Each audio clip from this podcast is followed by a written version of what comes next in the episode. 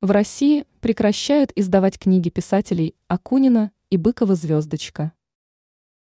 Российское издательство АСТ официально объявило о прекращении выпуска и продажи книг писателей Бориса Акунина и Дмитрия Быкова «Звездочка».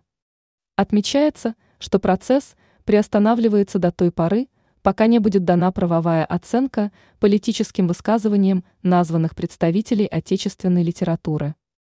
Издательство считает, что вызвавшие широкий общественный резонанс высказывания этих писателей нуждаются в правовой оценке. До прояснения ситуации выпуск и отгрузки книг возобновлены не будут, цитирует гендиректора АСТ Павла Гришкова «МИА Россия сегодня». Отмечается, что сеть книжных магазинов «Читай город» «Буквоед» также отказалась от продажи книг Акунина и Быкова «Звездочка». С нашей стороны направлен запрос в издательство и независимым юристам на правовую оценку ситуации, пояснили принятое решение в организации.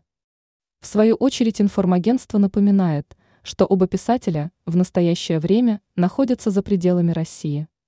Они, будучи за границей, сделали заявления, в которых обозначили свое неприятие проводимой Москвой специальной военной операции.